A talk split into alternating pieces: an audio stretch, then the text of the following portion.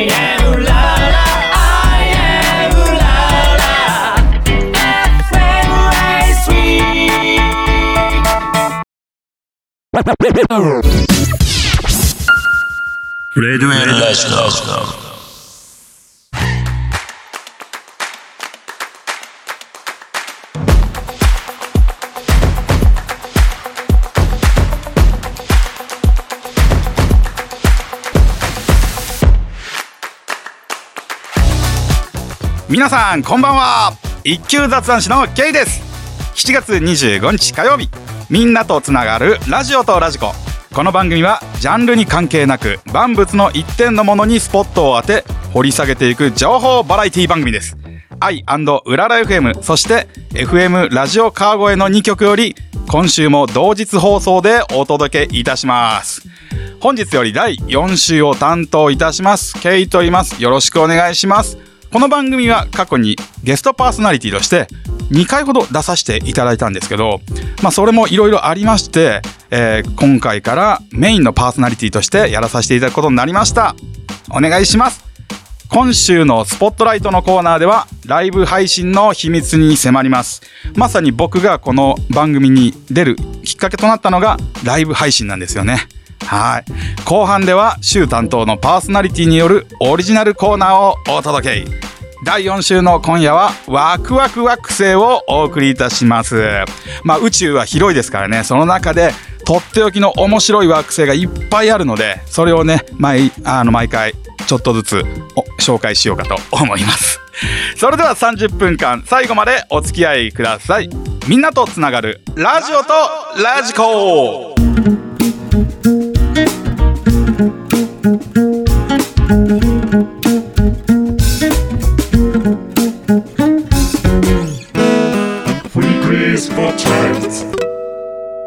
週のスポットライト今週のスポットライトはライブ配信です。ライブ配信というね、えー、名前を皆さんもだいぶ聞き慣れたとは思いますけど、まるで自分が番組を生放送でやってるかのように個人個人がインターネットで自分をライブ配信できるという、えー、昔はやっぱテレビ局があったりそういうテレビの大掛かりな施設がないと、えー、表現できなかったものが今はスマホ一つ、ちょっと前でもね、インターネットとカメラがあれば自分を放送できたという、それが今当たり前のように一人一人が持っているスマートフォンでできるようになりました。僕もこのラジオの世界と出会ったのがライブ配信なんですよ。もともと、そのニコニコ生放送という、今ね、みんな聞いたことあると思うんですけど、ニコニコ生放送でライブ配信を見てたんですよね。ゲームを見てたりとか。そのうちに自分でちょっと喋りたいなと思って、喋るようになったのがきっかけで、その後に、えー、LINE ライブという、今喋るだけじゃないんですよね。喋って戦うという、要はあの、TikTok ライブで言うとバトルですね。今はいろんなライブ配信サイトがあるんですけど、主流なのがやはりバトルというか、皆さんから投げ銭をいただくという、もうお金が絡んできてるんですよね。昔は本当にライブ配信というと自己満足だったのかな？ただ単に。特にお金をもらってやってる人はプロの人ぐらいしかいなかったと思うんですけど、今は本当素人の人というか一般の人がなんか面白いことができたりとか、可愛かったり、かっこよかったり、ダンスができたり、歌が歌えたり、喋れたりということで、見てる人が投げ銭というね、まあ一回ポイントに置き換えてという形になるんですけど、投げ銭をして、まあおひねりですよね、昔で言う。をいただいて、その何パーセントかが運営さんに入ったりだとか、そんで何パーセントだとかが自分の手元に入るというシステムで、実はこれを職業にしてる人が最近だいぶ増えているという、そういう現状です。なの僕もですね、その LINE ライブというね、配信サイトで4年ぐらい前から始めて、最初はあの喋るだけ、顔も出してなかったんですよ。顔も出さずに、ただ単に喋っていて、で、イベントというのがありまして、要はその喋るだけではなくて、イベントで競ってそのおひねりですね、ポイント、皆さんからの投げ銭、えー、ただ単にその無無料のポイントとかではなく、課金をしてですね、見てる人が、課金をして現金を使って、それでポイントを投げて、その人がイベントで勝つと様々な特典がもらえるという、そんな時代になったんですよ。それで僕は4年ぐらい前に LINE ライブを始めてですね、その LINE ライブのイベントでラジオ番組に出演できる権利。1位になるとラジオ番組に出れますよ、ゲストで出れますよっていうコーナーや、えー、イベントがあったんですけど、そこにちょろっと僕も何もわからずに出てみたんですよ。そのラジオがもともと大好きでっていう、喋りが大好きでっていうのとはちょっと違うんですけど、イベントに出ているうちにですね、なんと1位をいただいて、えラジオ番組に出演、えー、全く僕はそのラジオとは縁がなかったですからね、その状態でラジオ番組に出演することになりまして、そして最初はね、ゲストとして出てたんですけど、あれよ、あれよという間に、こうやってラジオのパーソナリティをやっております、今は。もうびっくりですよ。もう時代が追いついてないのか、自分が追いついてないのかわかんないですけど、なんか時代をすごい超えちゃったみたいな。自分の中で。もう LINE ライブが、あ LINE ライブ配信がバーって流行る前になんか、その先を行けたような気がしたんですけど、今はちょっと違う配信サイトでやってるんですけど、いろんな配信サイトがありまして、まあ、それぞれいろんな特色があるんですよ。イベントが強い。例えば、ラジオ番組、テレビ番組に出れるイベントが多いとか、まあ、基本的には、物が、商品がもらえるですね。1位になると、商品がもらえる。例えば、メロンがもらえますとか、まあ、現金をもらえるっていうのもあったんですけど、今はちょっと減ってますね。そのイベントでっていうのは。だけど、ポイントの何パーセントかが、現金に換金できるというシステムも今いっぱいありまして、もうこれを本当本業でやってる人もいれば、なんかこうバイト感覚でやってる人もいまして、中にはね、あの、全然お金には、あの、関係なく喋ってるだけっていう人が、まあほとんどなんですけど、だけど、ほとんどの人はやっぱお金欲しさにやってるっていうのが、僕の中で僕、僕もあの、お金欲しさっていうかそのイベントに出て、勝って、番組を、に出たりとか、そういう目的でやってるような気がします。自分でなんでやってるのかわかんないんですよね。だけど、ライブ配信というのは癖になります。皆さん多分聞いたことあると思いますけど、そうですね。あの、中身の、お金の中身の話なんですけど、まあ僕が知ってる中、あの、LINE ライブという配信サイトが去年の3月に終わってしまったんですけど、その中で、えー、トーマくんというね、えー、すごい配信者、僕個人的にも仲いいんですけど、トーマくんという配信者が、えー、その中で1位だったんですけど、ポイントとしては、えー、1億ポイント、3年間で1億ポイントを超えてました。もうこれが単純に言っちゃいます。単純に言っちゃいますと1ポイント、まあ1円ちょっと1.1円ぐらいします。なので現金として投げてくれた人が1億円以上3年間でいろんな人が投げたってことになります。このうちの、まあ、詳しいことは言えないんですけど、えー、まあ、2割やら3割やらがもらえる人がいます。はい。ほとんどの人はその、そのぐらいもらってます、多分。はい。なので、1億円の3割っていうと、ほうほう、1年でこれぐらいっていうのを今計算すると出てきますよね。僕が詳しくここで言っていいのかわからないですけど、金銭、僕のね、自分の話だと、僕はあの3年間で、えー、1200万ポイントぐらいですかね。そのうちの、まあ、僕のことなんで言っちゃいますけど、25%もらってました。電卓を叩いてみてください。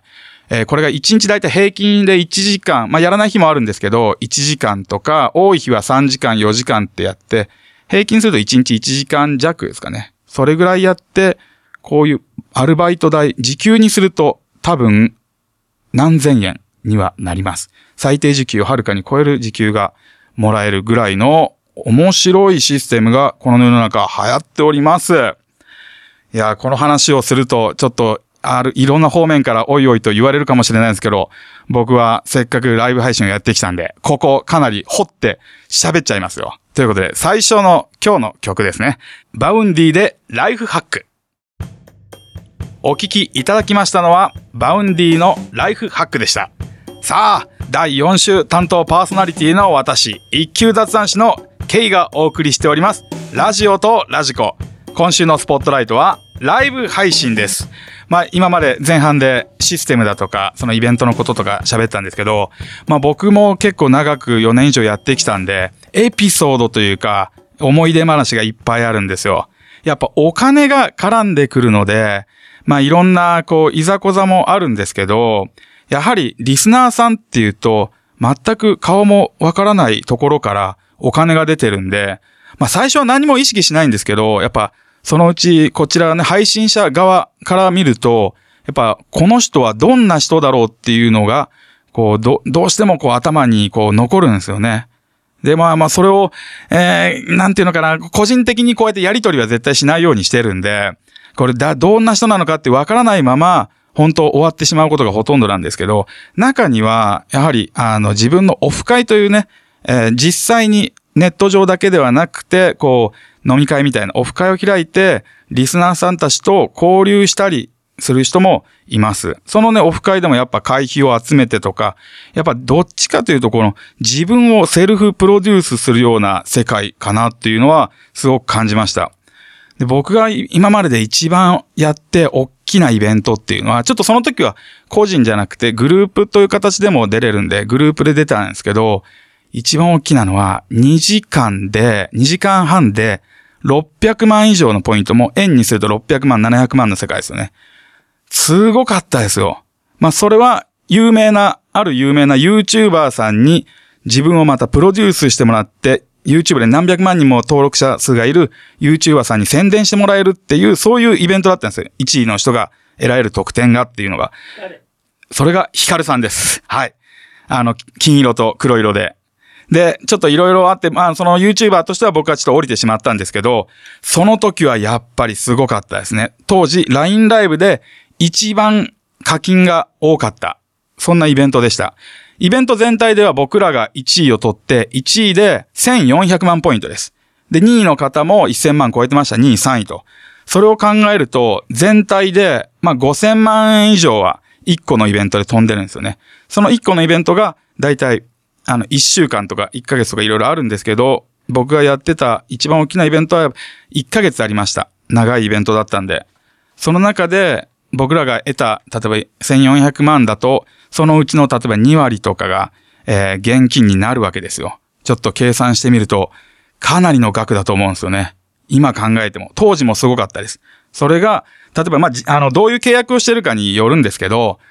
よくよく好きとかに振り込みだとか、もちろんあの、あの、税金も払わないといけないですよ。皆さん、あの、やっぱ、あの、投げ銭と言っても、昔、チャリンチャリンってこうね、あの、いただくわけとは違うんで、全部、インターネット上でお金がね、どう動いてるかって見られてるんで、実はね、確定申告とかもしっかりしないといけない世界なんですよね。その中で僕は、あの、金銭を得て、なんとか、もともとサラリーマンだったのが、そのライブ配信を経て、今、ラジオパーソナリティをやらせていただいたり、声に関することをさせていただいております。きっかけがですね、僕が、あの、もともとその近所の若い子が、そのライブ配信サイトで、えー、ミスコンに出るということで、それを見てただけなんですよ、僕は。僕見てただけ、だけで、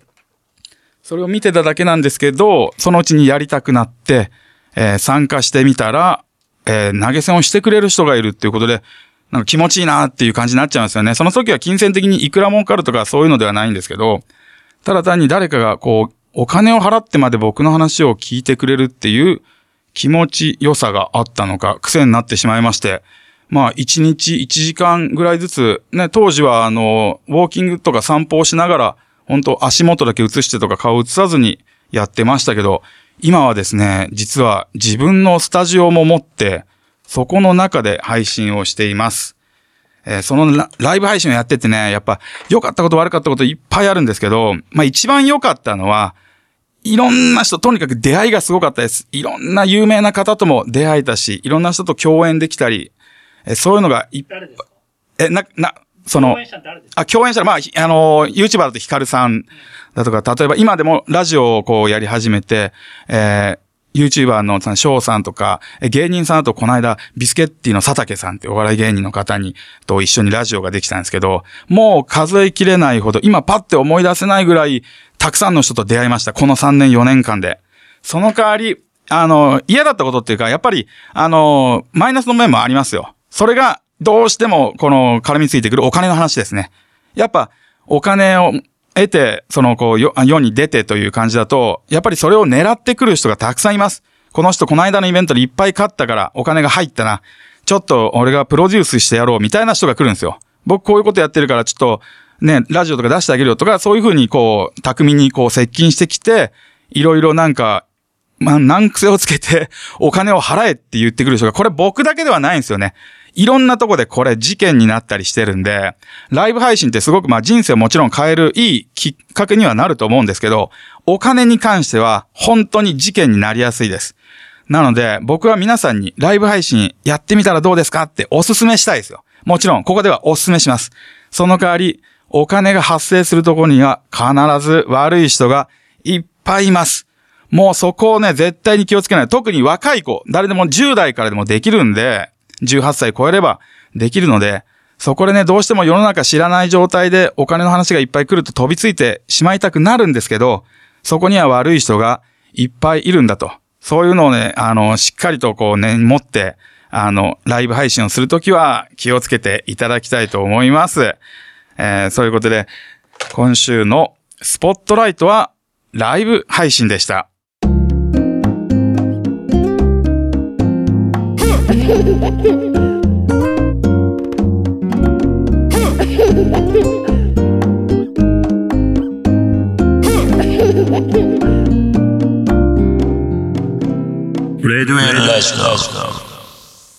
さあ、ここからは週担当パーソナリティによるオリジナルコーナー。第4週の今夜は、ワクワク惑星をお届けいたします。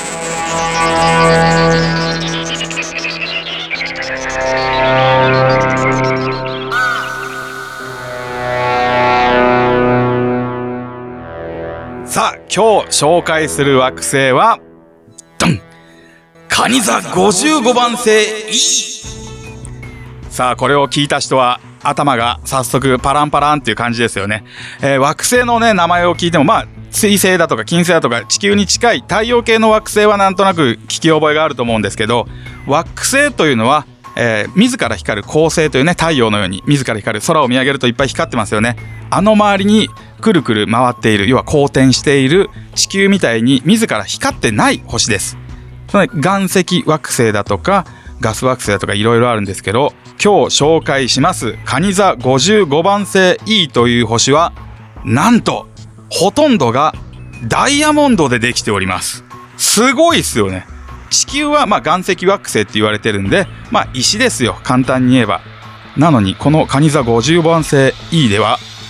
ほとんどがダイヤモンドでできていて、まあ、表面は黒色。炭素ですよね。ダイヤモンドっていうと炭素なので、もともとが。炭素で覆われてくる、いるんですけど、中身はなんと、ダイヤモンド。うわすごい。いくらなんだろうって気になると思いますけど、なんとこの星ですね、地球から約40光年先にあるということで、意外と近くないですか？なんか惑星とか宇宙って聞くと何万光年とか聞くじゃないですか？40光年なので、光の速度で40年で行ける星です。地球から、あの、この星が見えるかって言ったらちょっと肉眼で難しいかもしれないですけど、なんと質量というね、えー地球の、あの大きさとか比べると、大きさがだいたい地球の倍ぐらいですね。なので地球よりかなり大きなダイヤモンドの塊が太陽みたいにメラメラ光っている星の周りをぐるぐる回ってます。で地球だと例えば表面表面温度っていうか、まあ、地球だとまあ今の気温30度ぐらいですかね冬寒くても0度ですよこの星表面温度はなんと2000度ですはい住めません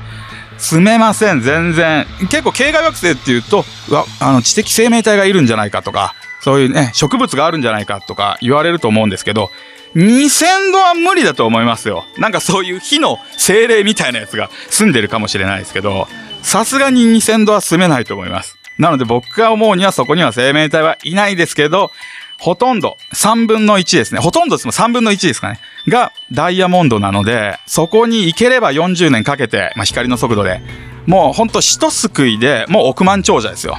もう億万長者。地球の大体2倍あるんで、そのうちの3分の1がダイヤモンドというと、バーっと計算すると、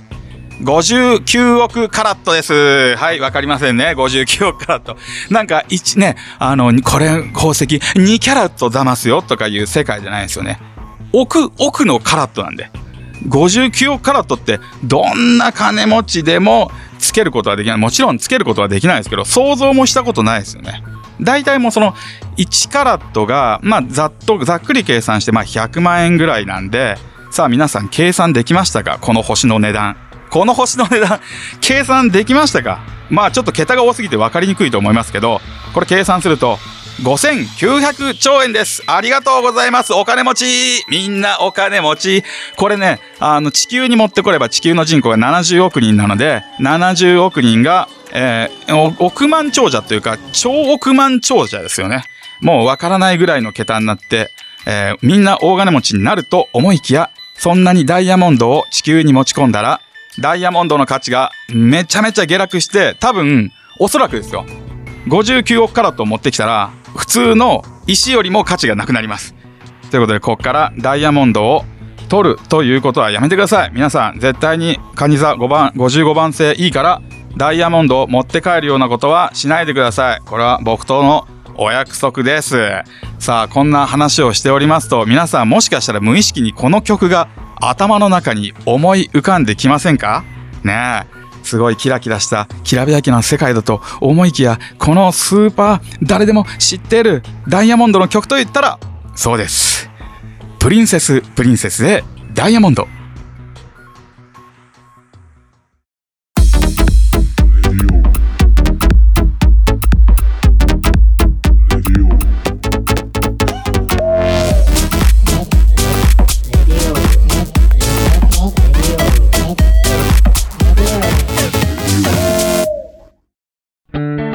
Once upon a time, a long time ago, there was a little girl called Bertha. She was always well behaved and worked hard at school to please her parents and her teachers. She was never late, never dirty, never rude, and she never told 愛うらら FM そして FM ラジオ川越の2曲より今週も同日放送でお届けしてまいりましたラジオとラジコここで番組からのお知らせですラジオとラジコ公式サイトでは過去の放送をいつでもお聞きいただけるアーカイブがございます。スポットライト検索やパーソナリティ名での一覧表示も可能です。ぜひご利用ください。また番組ではリスナーの皆様からお便りを募集しております。え番組へのメッセージパーソナリティへの質問お便り専用フォームよりお気軽にお送りください。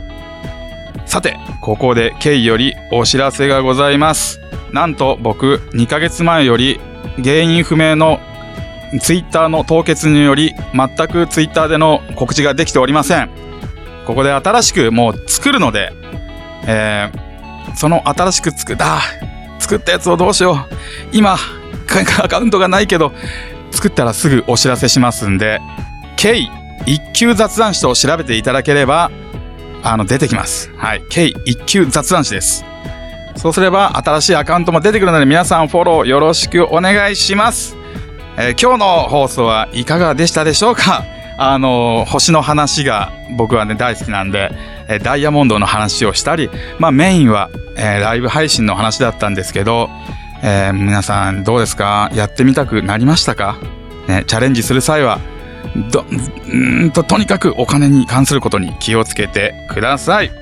えーラジオとラジコは FM ラジオ川越では毎週火曜日0時愛うらら FM では同日夜11時からと再放送が4時間後にございます。詳しくは局のホームページなどをご覧ください。さて来週の放送は8月1日第1週担当の川端龍太さんでお届けいたします。お楽しみください。今夜のお相手は一級雑談師の K がお送りいたしました。それでは皆さんさよならさよならさよなら。